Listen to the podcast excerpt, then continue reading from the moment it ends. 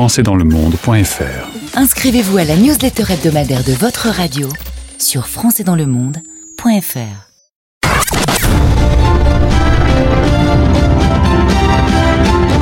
60 secondes, expat.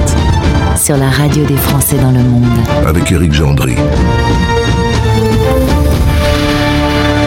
Bonjour à tous. L'intelligence artificielle, quand ça marche, c'est grâce à nous, mais quand ça ne marche pas, c'est de sa faute. Eh bien, c'est un petit peu ce que l'on retiendra de l'histoire que nous allons vous raconter au mépris de toute notion de journalisme. On va commencer par l'introduction et on va finir avec la conclusion, comme à l'école.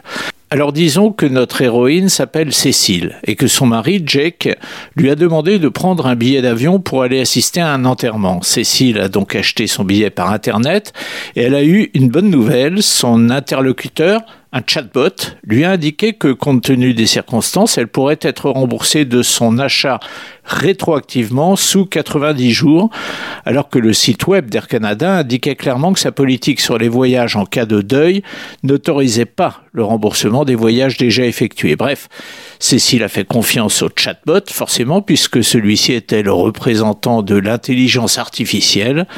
Mais Cécile a eu tort, car le chatbot lui a dit une bêtise. Et la compagnie lui a refusé le remboursement. S'estimant flouée, elle a porté plainte contre Air Canada et elle a gagné. Bien que Air Canada se soit défendu en faisant valoir que le chatbot était une entité juridique distincte et qu'il devait donc être tenu pour seul responsable de ses propres actes, le tribunal a donné raison à la plaignante et a condamné la compagnie à rembourser le billet. Le chatbot, a expliqué le tribunal, est un membre actif de l'entreprise et à ce titre, eh bien, il est partie prenante dans la formation divulguée par celle-ci sur son site web.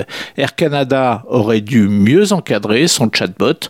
Morale de l'histoire, l'intelligence artificielle est donc intelligente, on est d'accord, elle est artificielle, on est d'accord, mais elle n'est pas toujours bien documentée, on est d'accord Cécile? Plus d'infos et plus de podcasts, rendez-vous maintenant sur françaisdanslemonde.fr.